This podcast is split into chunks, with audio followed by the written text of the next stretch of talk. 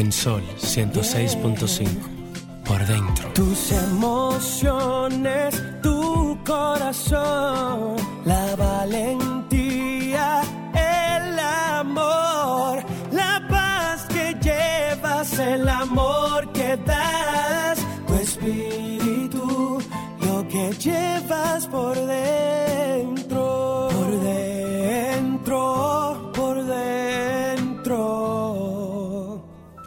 que llevas por dentro.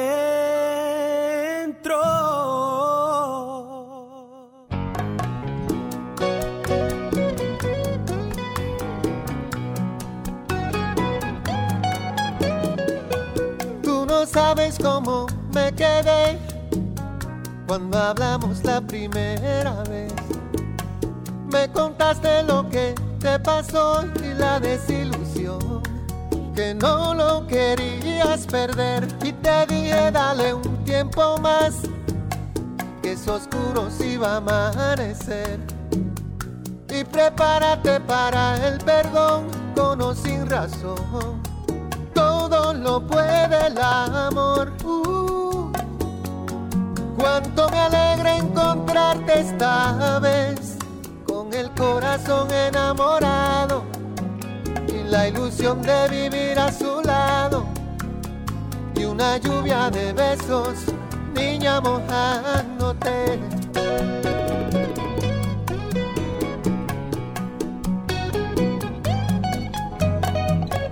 Hoy te sobran sueños de mujer y el de soja invierno. Que nos sintonizan a través de Sol 106.5, la más interactiva de la Radio Nacional, nuestra diáspora, que nos sintoniza a través de www.solfm.com. El mundo completo, siempre en sintonía con Por Dentro. Como siempre, Carmen Luz Beato, María Estela de León y Ricardo Beato le acompañarán esta hora siguiente de 4 a 5 como todos los sábados. Muy buenas tardes, Maristela. Eh, buenas tardes, Ricardo, y así a agradecer a nuestros oyentes, a estos fieles oyentes de, de tantos años, eh, de por dentro en las islas, como bien tú dices. Y aquí en la República Dominicana nosotros tenemos una, una audiencia eh, cautiva. Cada sábado eh, llegamos aquí con el corazón eh, lleno de amor para brindar las mejores informaciones de la semana, pero servida con sentido común, con alegría y con respeto también a cada uno de nuestros oyentes. Hoy eh, un sábado caluroso también, como, como ha Como- pasado la como semana entera. Como ha pasado la semana entera. Lo único es que es un calor eh, húmedo de esto que le dan a uno como, eh, como ese, ese, ese sopor. Sí, la, la incidencia del polvo de Sahara que desde la semana pasada está transcurriendo, tú sabes que se va, vuelve, o sea, pero eh, últimamente ha sido demasiado denso. Incluso puedes notar cómo no ves nubes. eh, Como el, el día pasa gris y no está nublado. Correcto, y, y ves el sol que, que, que, que sobrepasa la, la- esa neblina de, de arena. Sí.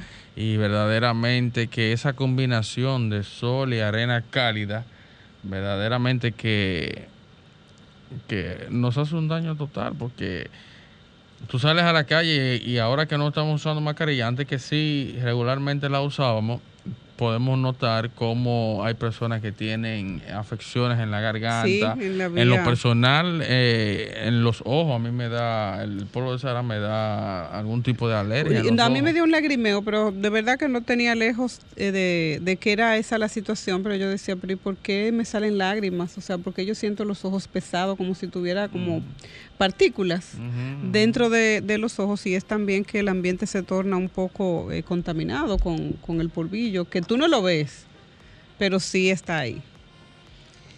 Ciertamente buenas a todos y a todas las oyentes de este tu espacio por dentro. La verdad es que el polvo de Sahara ha dejado muchos problemas respiratorios. Ha habido un incremento en los casos positivos de COVID. Muchas personas con alergia de diferentes maneras, congestionado.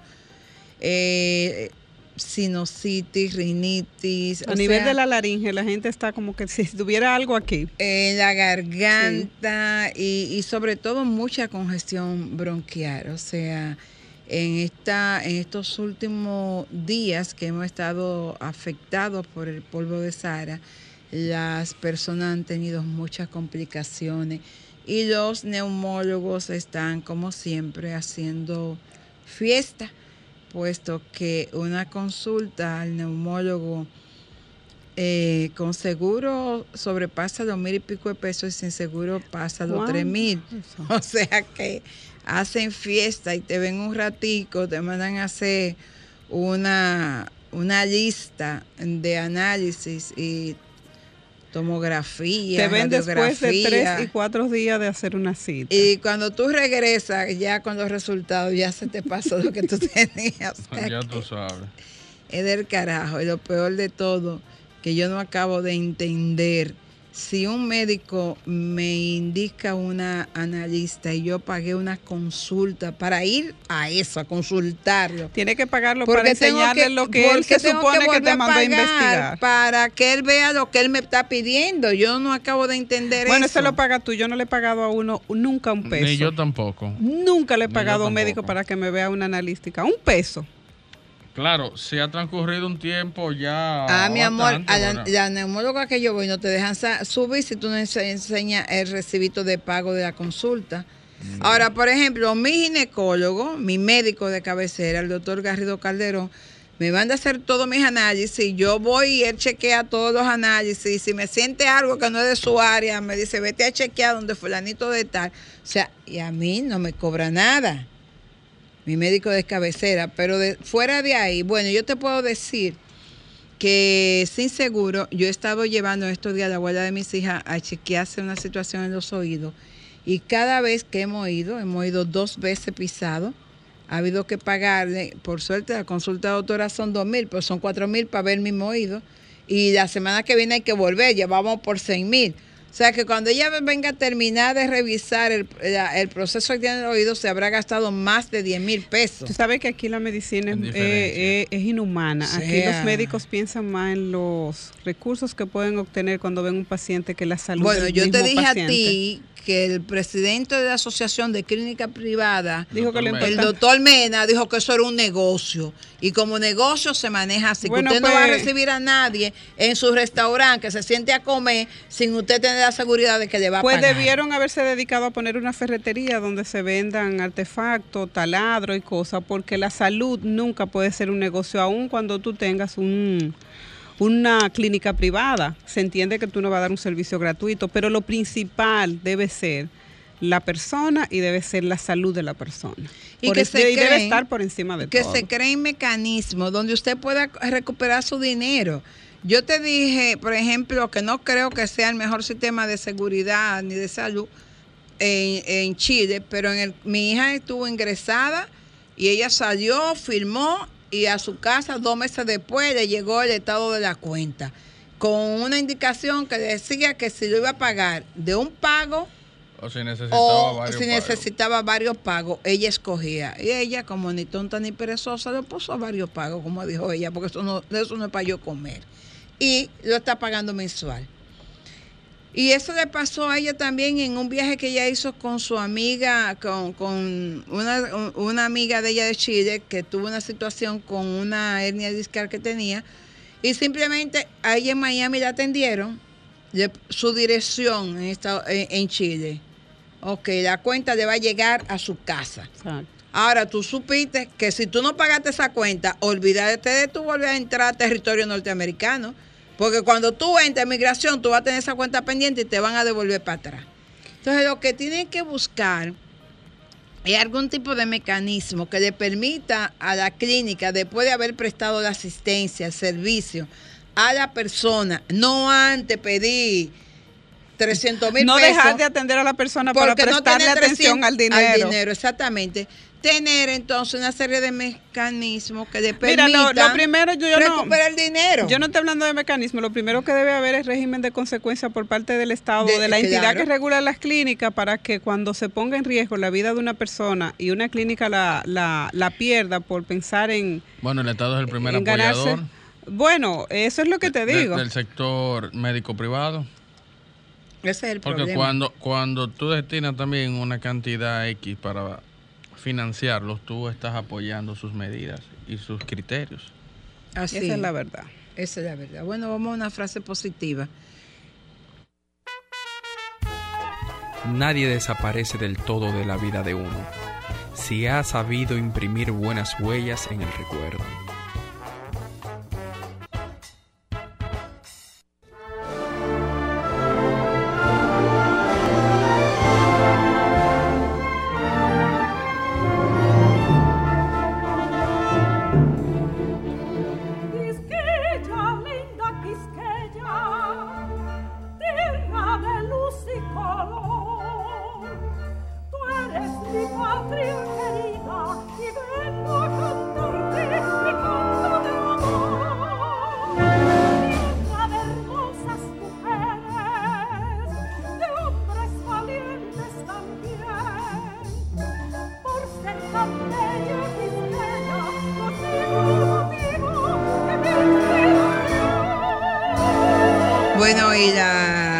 República Dominicana ha perdido a una de sus voces más privilegiadas, la voz de doña Ivonne Asa del Castillo, la dama dominicana de la música clásica, una virtuosa soprana nativa de San Pedro de Macorís que murió a los 83 años de edad esta semana.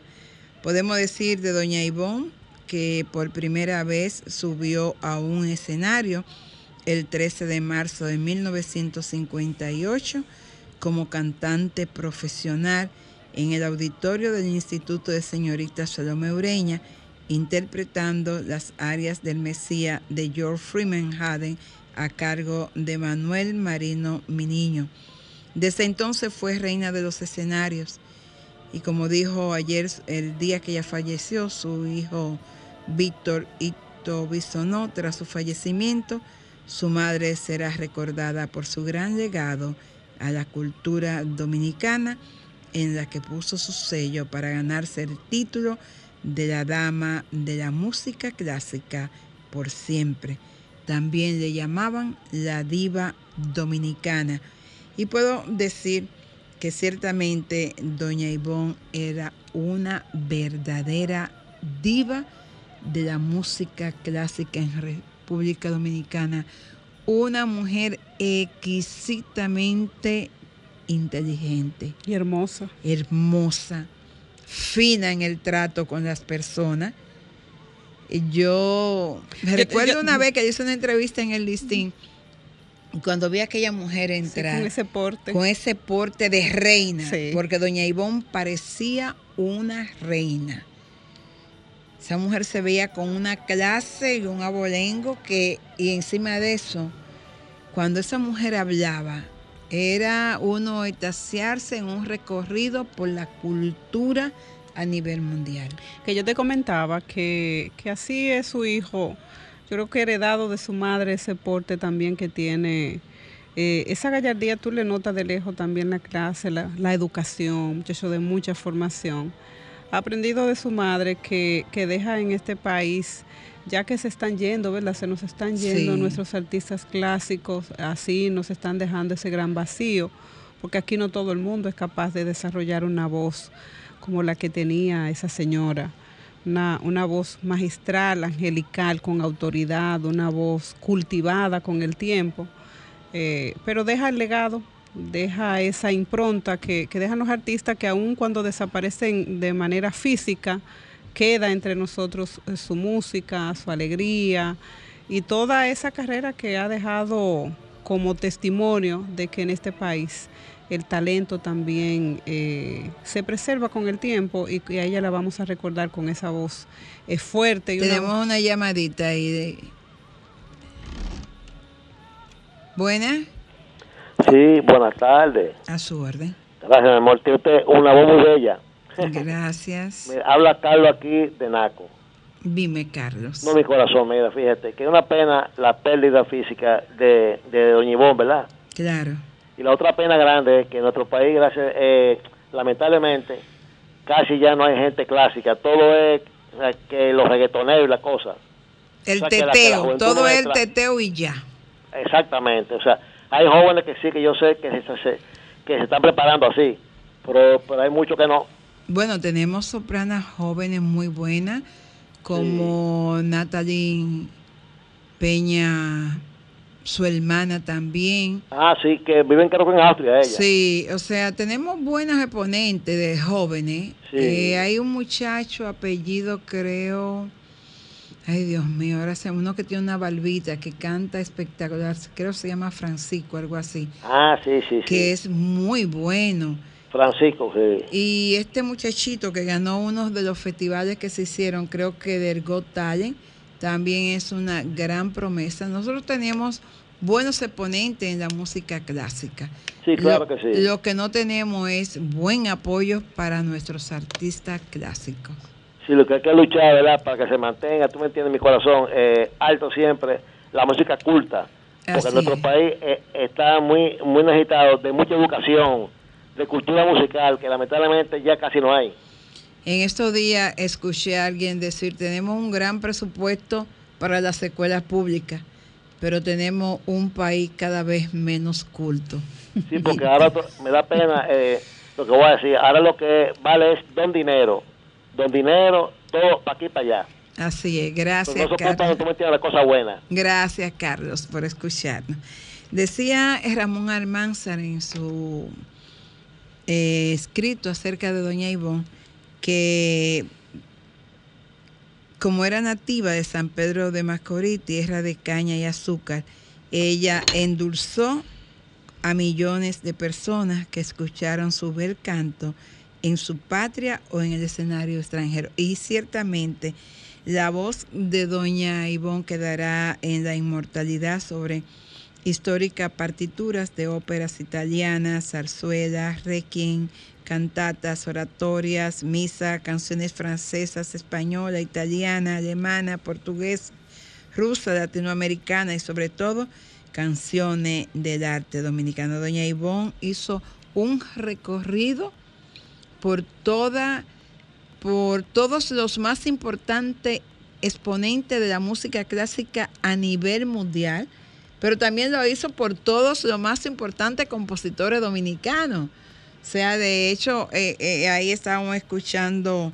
eh, una interpretación de, de ella dirigida por el maestro Carlos Piantini. Y entonces uno dice cuando gente como Doña Ivonne parten de este plano, que el cielo está muy contento porque está llegando una voz que acompañará a los ángeles a esos grandes cantos que tanto necesita el mundo. Tú sabes que Doña Ivonne eh, era oriunda de un pueblo que le ha dado tantas letras a este país. Yo no sé qué tiene San Pedro, pero los poetas y las grandes letras eh, de, de allá, bueno, de ahí tenemos a Mateo Morriso, que es uno de los poetas exquisitos de este país. A don Pedro Mil, A don Pedro a René del Bermúdez, o sea, buena, hola. Ah, vuelve y llama, te desesperate. Eh, hola, buenas, hola, Bu- Buenas tardes. a su orden. Sí, este, yo quiero darle la condolencia a los familiares de, de Doña Ivonne.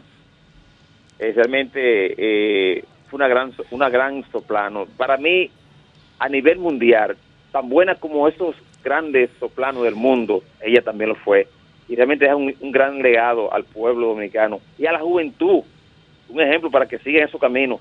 Usted sabe lo bonito que es uno sentarse con un buen vino a escuchar esa música soplana. A mí eso es algo que no tiene precio. Como estar en el cielo escuchando canciones de ángeles. Así mismo es, mi hermana. Yo creo que ese legado la juventud debe de, seguirlo. Eso es todo. Gracias. Gracias a usted. Y creo que eso es una responsabilidad del Ministerio de Cultura y del Ministerio de Educación.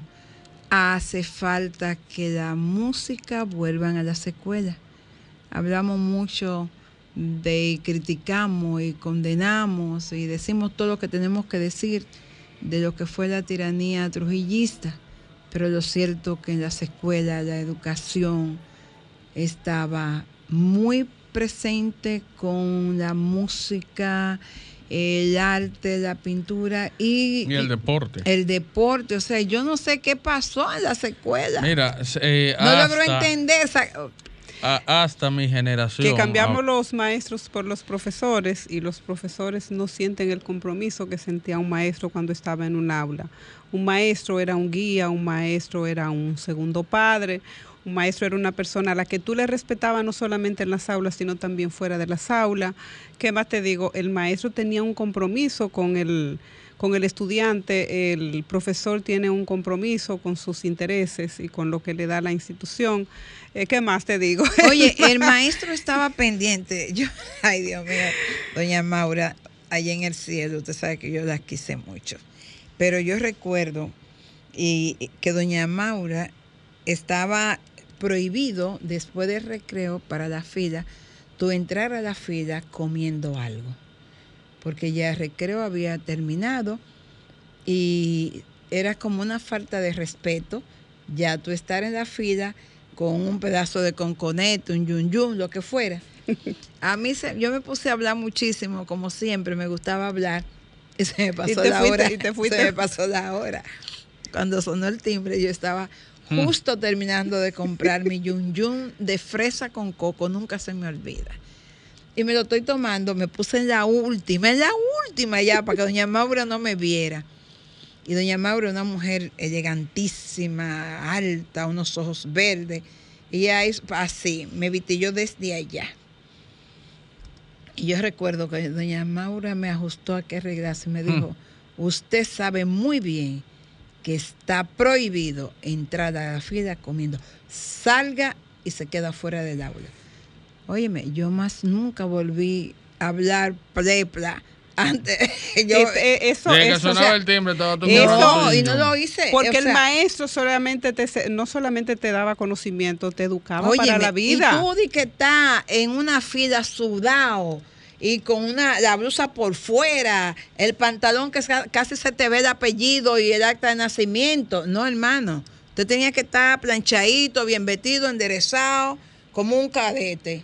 Eso se perdió, mana. A nadie. Y, que tú hablando en un aula y el profesor ahí explicando. Sí, Vamos, eso. vamos a ir a una pausa. y Entonces en tenemos breve. mucho cuarto para la educación, pero no tenemos alumnos, ni personas, ni un pueblo educado, desafortunadamente.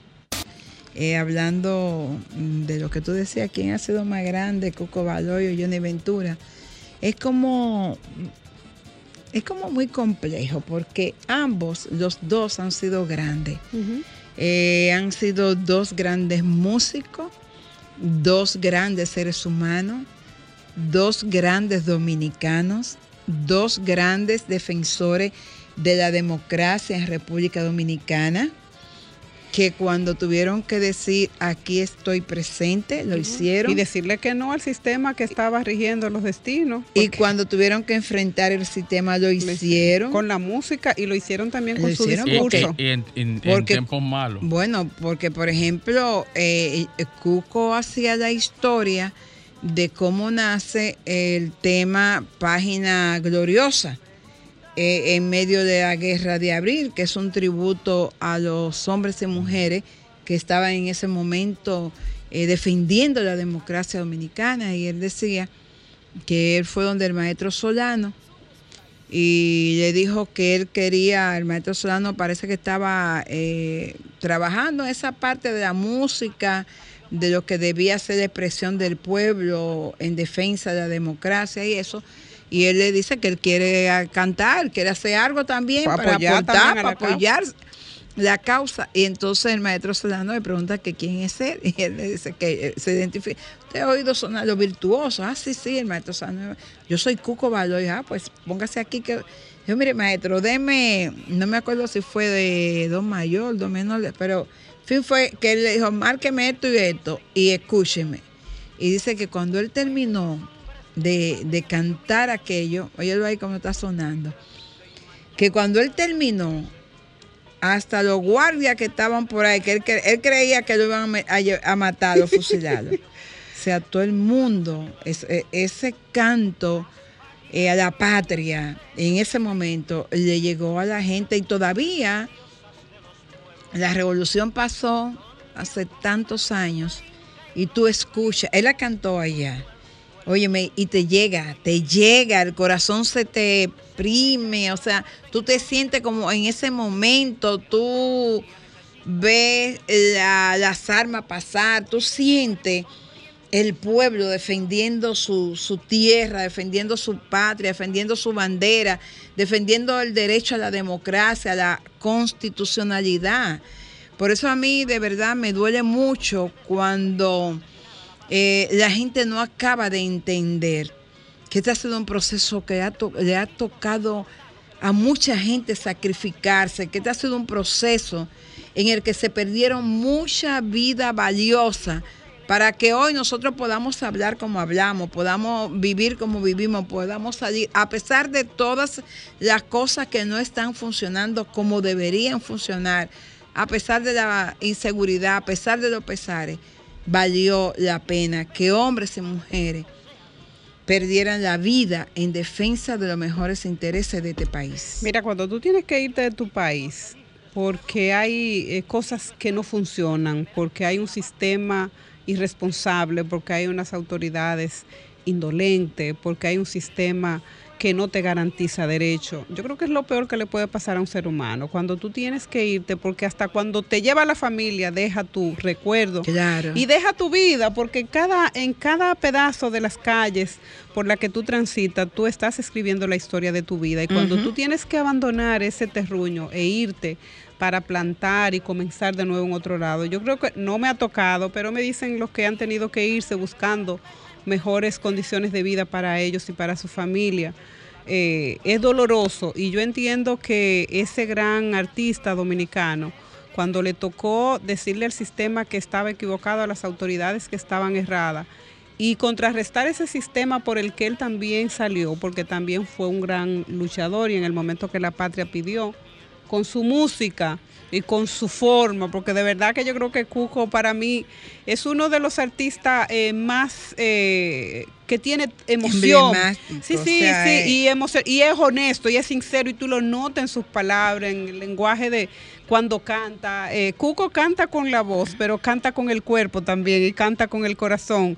Tú le notas la pasión, la fuerza con la que interpreta un merengue. O sea que estamos frente a un ser humano y a un artista que cree en esta patria. Y cuando tuvo que cantar su signo en defensa de los intereses más puros, lo hizo. Y salió y sin vergüenza. Y todavía hoy dice que si tiene que volver a hacerlo. Lo volvería a hacer. Mira, No- de hecho, No se puede mencionar a Cuco Baloy y dejar de mencionar a Joséito Mateo. Bueno, tú sabes que Mateo en la parte de los que... En la parte de gobierno y de ideas, sí, social. o sea, en la Exacto, parte eh, no, no tuvo esa, Esa incidencia como eh, la tuvo con Coco. esa visión, esa claridad, porque Mateo siempre tuvo como su línea política definida.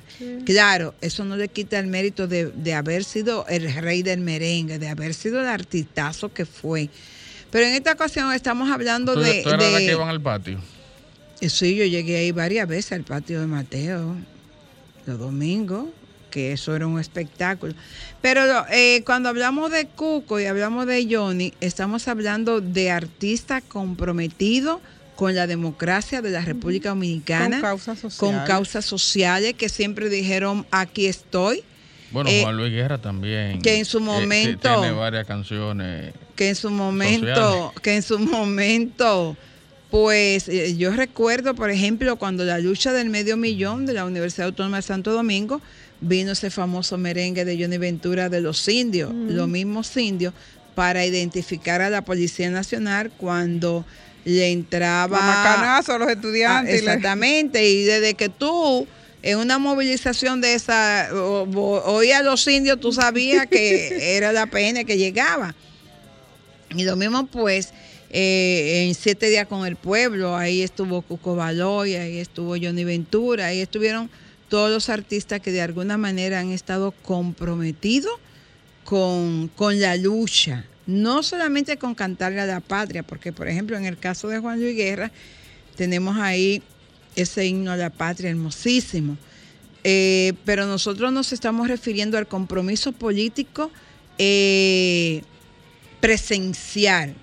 Es, por ejemplo, el caso de Víctor Víctor, compromiso de lucha, de las ideas, con- de- que estuvo presente en casi todos los movimientos revolucionarios, eh, tomando carta en el asunto, el mismo José Antonio Rodríguez, o sea, muchos, Sonia Silvestre, o sea, artistas que tuvieron compromiso político con la defensa de la democracia en la República Dominicana y con el la defensa al respeto de la libertad de pública, que se hicieron presentes para reclamar la libertad de los presos políticos, que se hicieron presentes para reclamar el derecho de la seguridad de la vida de cuando andaban buscando al doctor Peña Gómez para que tú, que matarlo. tú sabes que en ese O sea, momento no todo el mundo lo hacía, porque estamos hablando ahora porque además nosotros el aquí. peligro de tú asumir una posición política, una posición Era de poner defensa en riesgo tu vida. y la de tu familia. Y la de tu familia, que no es fácil. Tú lo dices ahora que eran postura eh, política, pero señores, para asumir frente al sistema que teníamos, que era opresor y que te perseguía donde quiera y que te mataba un hijo en la calle. Oye, que ahora es Y fácil. tú no tenías quien reclamarle. Ahora es fácil tú sentarte en un medio de comunicación a acabar con Ya. el presidente Abinader, con Danilo Medina, con Leonel Fernández, Y con Hipólito Mejía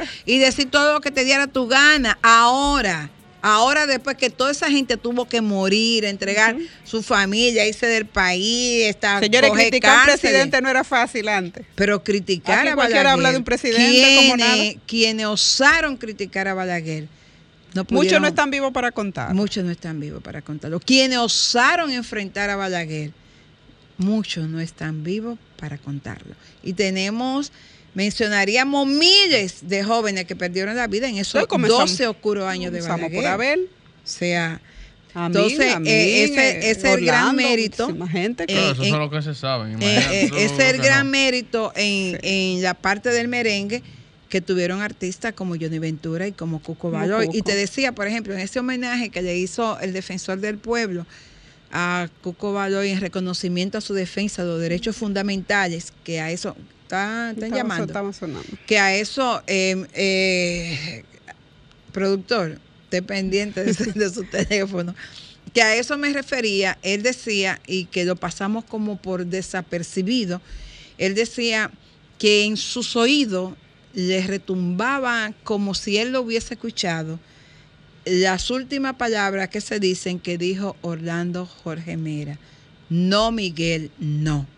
Y él decía que esas palabras retumbaban en sus oídos como una negación a tú acceder a lo indebido que bajo el abuso de la amistad y la confianza alguien te quiere arropar, llevar o arrastrar. Y él decía, ese no, Miguel, no, debería de ser un grito de todos, Grito de guerra. un grito de guerra en defensa a que los recursos del Estado no se usen de manera personal. Mira, decir que no no es fácil, sobre todo cuando se está en el poder. Tú lo sabes, que tú fuiste encargada de compra de la Junta Central Electoral y, Sí, y decir te que- echaste muchos problemas encima. Decir que no acarrea muchos enemigos gratuitos, pero lo importante es que decir que no cuando hay que decir que no te da tranquilidad y le da tranquilidad a tu familia. Porque cuando tú dices que sí y compromete la solvencia, porque cuando tú dices que sí para complacer a alguien o algún sector, tú estás comprometiendo la tranquilidad tuya y la tranquilidad de tu familia y la tranquilidad de aquellos que depositaron en ti la confianza de que tú hagas una buena gestión y un buen desempeño, en este caso del- de la cosa pública. Y yo que no estaba el sábado pasado para hablar so- para hablarte sobre todo de la de la muerte de, de De Orlando, Orlando. eh, yo te llamé y te comentaba que lo había conocido a Orlando en los caminos de laboral, o sea, en la institución. Y te comentaba el, el día que pasó el hecho, Carmen Luz, Orlando no caminaba duro para no molestar a las personas ni siquiera con su pisada. Estábamos frente a, no frente a un político, estábamos frente a un humanista, frente a un hombre bueno, un hombre con don de gente, muchacho con formación. Yo creo que este país va a pasar muchos años y yo creo que no vamos a tener la oportunidad de tener a un hombre con la estatura, con la mentalidad y con la vocación de servicio que tenía Orlando. Esperar todos esos años para que un político un dominicano alcance la estatura que alcanzó Orlando y que se vaya tan vil y que se lo hayan llevado de manera tan interpretativa en un momento en que este país necesita de hombres con compromiso, de mujeres con compromiso en el servicio público, de líderes comprometidos con causa.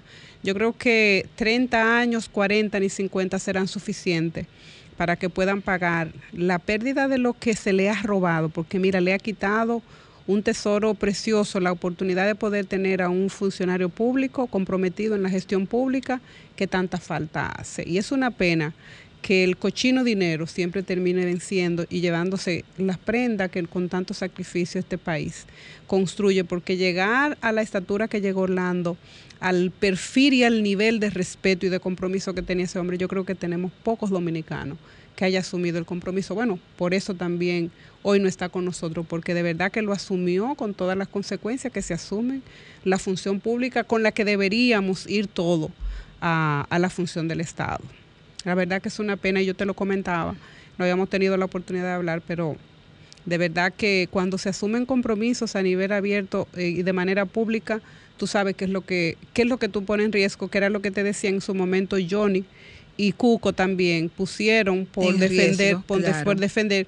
Gracias a Dios que por lo menos Johnny pudo estar mucho tiempo con nosotros y aún tenemos a Cuco todavía como testigo de que hay que asumir posiciones y que no importa lo que podamos poner en riesgo, las personas deben siempre tener una postura frente a la defensa de los mejores intereses. Y en eso creo que vamos a estar de acuerdo todos. Yo decía eh, que una de las grandes virtudes de ese muchacho, porque Orlando era un muchacho, Orlando yo lo en el vi buen pequeño. sentido de la palabra, un muchacho grande. Yo lo vi pequeño y, y- y recuerdo, lo recuerdo con 8 o 9 años, siempre muy formal, muy respetuoso, como puesto siempre en su lugar y en su rincón. No iba a la casa de su padre y él estaba ahí sentadito, eh, esperando que le autorizaran pararse para ir a saludar. Y, y yo decía que su gran virtud era que a pesar de haber pasado situaciones tan dolorosas, ese niño No jamás le hizo daño en su dio muestra de albergar odio ni rencor en su corazón. Y ese era su gran mérito como ser humano, a- independientemente de todas las otras condiciones que él tenía. De esa de conciliador, mira, Orlando era un conciliador natural. Su sola presencia daba paz y daba tranquilidad. Orlando podía estar en medio de la tempestad discutiendo más acalorada, la cosa que tú te imaginas que se discuten en términos políticos. Y Orlando siempre estaba tranquilo. Tranquilo, el mundo se podría estar desbaratando y todo cayéndose a sus pies y él tenía lo que tenía que decir lo decía con tranquilidad y lo decía con entereza. Yo recuerdo uno de esos procesos electorales que estaban en la, en la sala de los delegados políticos, todo el mundo histérico. Y yo decía, pero ven acá. Y es que el de la esquina no va, a, no va por lo menos a lanzar un San Antonio, No, no. igualito siempre.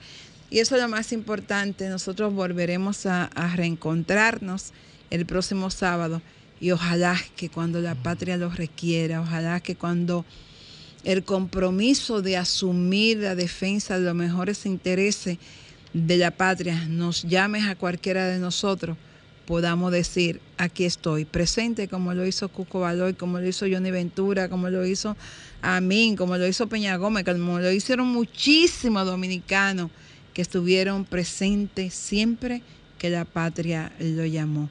Y eso es lo que nos permite hoy hablar sin tapaboca. Nos encontramos el próximo sábado.